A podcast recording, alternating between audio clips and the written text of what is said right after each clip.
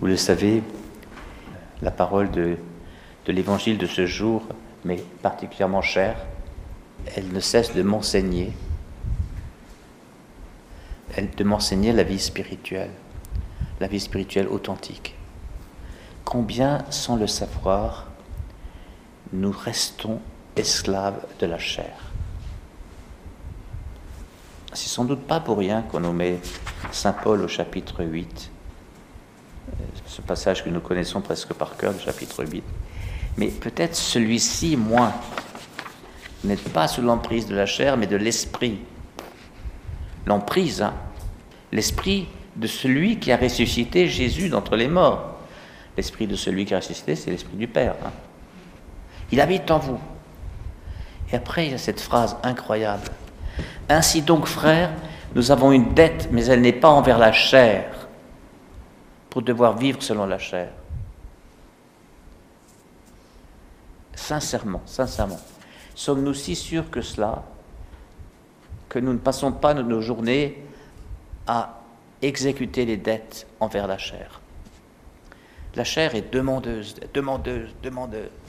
Il me faut ceci, il me faut cela. Sans ça, je ne peux pas être bien. Il me faut aussi cela. À tous les niveaux, hein, au niveau du manger, au niveau du boire, au niveau du repos. Le repos, là. Le fardeau à porter. Est-ce que vous connaissez quelqu'un dont la vie n'est pas aussi un fardeau? Bon.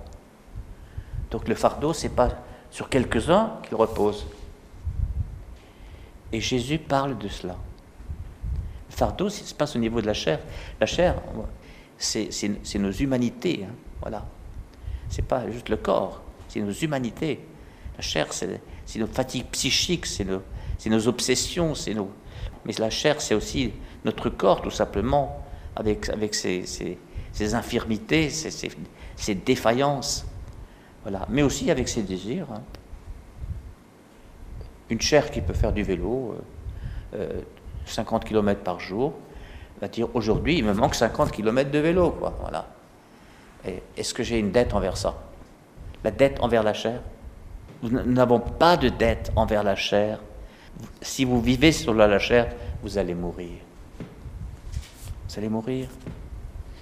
Alors Jésus nous donne une, il nous donne une porte d'entrée. D'abord, il nous dit euh, les sachants, ceux qui ont tellement travaillé les choses, qu'ils savent, les sachants, les intelligents. Vous savez que Jésus n'a rien contre les intelligents. Il a, à 12 ans, on l'a trouvé en train de discuter avec, euh, avec les, les, prêtres du temple, etc., avec les, avec les théologiens, les scribes, voilà. Et il parlait intelligemment. C'est pas, il n'a rien contre l'intelligence ni, ni la recherche, mais il a quelque chose contre ceux qui se considèrent comme sages et sachants. Et ils sont parmi nous, et nous sommes cela. Regardez le nombre de fois où nous disons à quelqu'un qui vient nous dire quelque chose, je sais. N'est-ce pas être un sachant? Que de commencer par dire je sais Alors qu'on ne sait rien. Et même si la nouvelle, on la connaît, on ne sait pas comment celui qui nous l'annonce la vit et ce qu'elle représente pour lui. Donc je ne sais rien du tout en fait, voyez. Et face à ce sachant, on nous met un doux et humble de cœur. Et on nous donne Zacharie 9, que nous lisons euh, le, pendant, les, évangiles de la Passion, euh, le jour des rameaux. Eh bien, on nous dit que le roi de notre royaume à nous, qui est victorieux, qui est juste, il est pauvre. Il est pauvre. La sagesse d'un pauvre, vous vous rappelez, hein? Il est pauvre. Il est monté sur un âne, un ânon même, le petit d'une ânesse. Et son boulot à ce roi, c'est de faire disparaître l'agressivité, la combativité par les armes, hein. Le, rapport de force avec, des, avec des armes de, de l'adversaire. Ça, ça doit disparaître. Il, il, exercera une domination, mais ce sera une domination de douceur et de bonté, comme celle de Jésus, c'est-à-dire disponible à ceux qui veulent bien l'apprendre, la domination.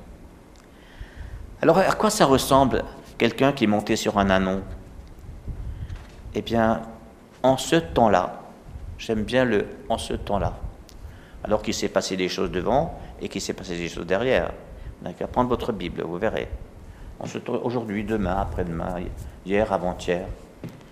Jésus prit la parole et dit Père, d'abord il commence à dire Père. Et il dit pas moi ou je. Hein. Je viens de guérir 15 euh, lépreux, 50 euh, euh, sourds, je fais marcher 1000 infirmes. Il dit, dit pas ça, il dit Père, Seigneur du ciel et de la terre, c'est-à-dire de la totalité, je proclame ta louange. Quand il dit je, c'est pour dire tu. Je proclame ta louange. Voilà à quoi ressemble un pauvre monté sur un âne. Quand il prend la parole, c'est pour glorifier un autre et pas pour se glorifier. Et il dit, parce que tu as bien voulu que je fasse partie de ces petits. Tu l'as révélé aux tout petits. Et quand dans l'évangile, Jésus parle des tout petits, il parle d'abord de ses disciples. Pourquoi? Parce que ce sont des appreneurs, dirait Chouraki. Disciple veut dire celui qui se laisse instruire. Hein. Ce sont des appreneurs. Eh bien, un appreneur, c'est le contraire d'un je sais. Voyez Puisqu'il ne sait pas. Celui qui sait, il n'est pas appreneur. Tu l'as révélé au tout petit. Voilà. Au tout petit. Tu l'as, tu l'as voulu ainsi dans ta bienveillance, Père. Deux fois déjà le mot Père. il parle aux disciples. Tout m'a été remis par mon Père. Personne ne connaît le Fils comme le Père le connaît, et personne ne connaît le Père comme le Fils le connaît, et celui à qui le Fils veut bien le révéler. Alors je me suis dit, ah, pourtant je connais ce texte, je le médite, je me réjouis, mais combien il m'est difficile de, changer de niveau pour atteindre pauvrement ce niveau de la toute petitesse, de la pauvreté, du je ne sais pas, je n'en sais rien, ou je m'émerveille de la bonté du Père, et où, quoi qu'il arrive, je lui dis, Père, je te loue, toi le Seigneur du ciel et de la terre. Pourquoi c'est donc si difficile Voilà.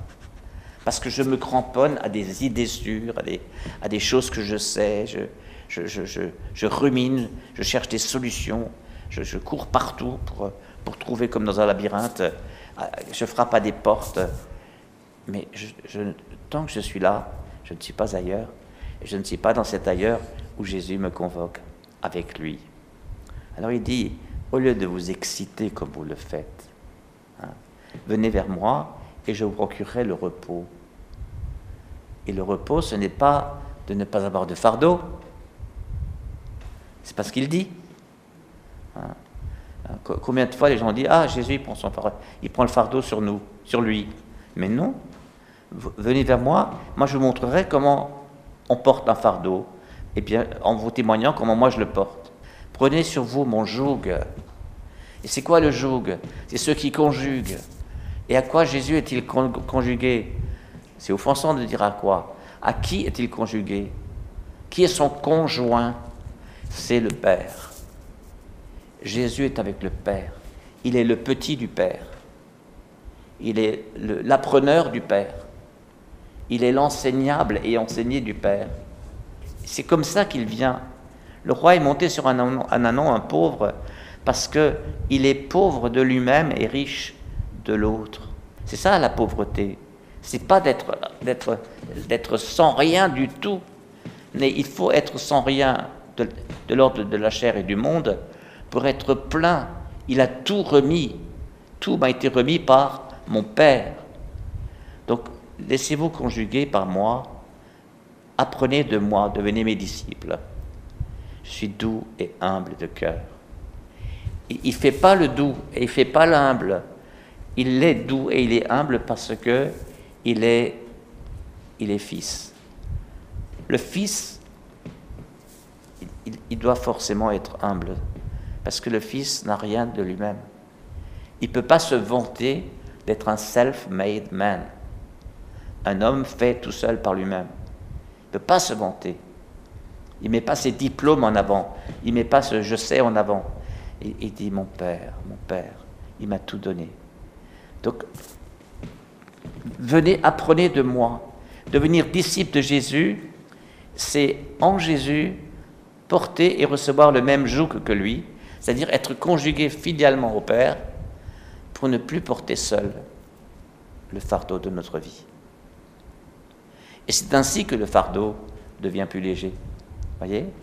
Mon joug est facile à porter et mon fardeau est léger. Alors c'est quoi ce joug qui conjugue le Fils au Père si ce n'est l'Esprit Saint? Dans, dans l'Ancienne Alliance, c'était la loi. Dans la Nouvelle Alliance, c'est la loi nouvelle de l'Esprit Saint. C'est l'Esprit Saint qui rend vivante en moi la volonté du Père. C'est l'Esprit Saint qui rend réel en moi l'amour du Père, la bienveillance du Père, l'espérance que donne la connaissance du Père.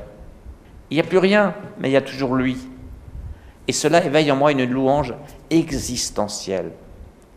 Vous savez combien de fois j'ai dit, mais notre louange est misérable, notre louange. Elle est, elle est toujours action de grâce. Merci pour, merci pour, merci pour. Mais Père, Seigneur du ciel et de la terre, je proclame ta louange, je l'ai quasiment jamais entendue. C'est ça la louange existentielle. Si nous arrivons à louer de façon existentielle, ça veut dire que nous avons changé de niveau. Et, nous pouvons supplier le Seigneur d'être le plus souvent possible à ce niveau-là ou de chercher à nous y rendre, voilà, à nous aider les uns les autres à, y aller et à louer le Seigneur à partir de là, comme des pauvres, mais comme des pauvres heureux, parce qu'ils ne connaissent plus que leur Père, dont ils sont immensément aimés. Amen.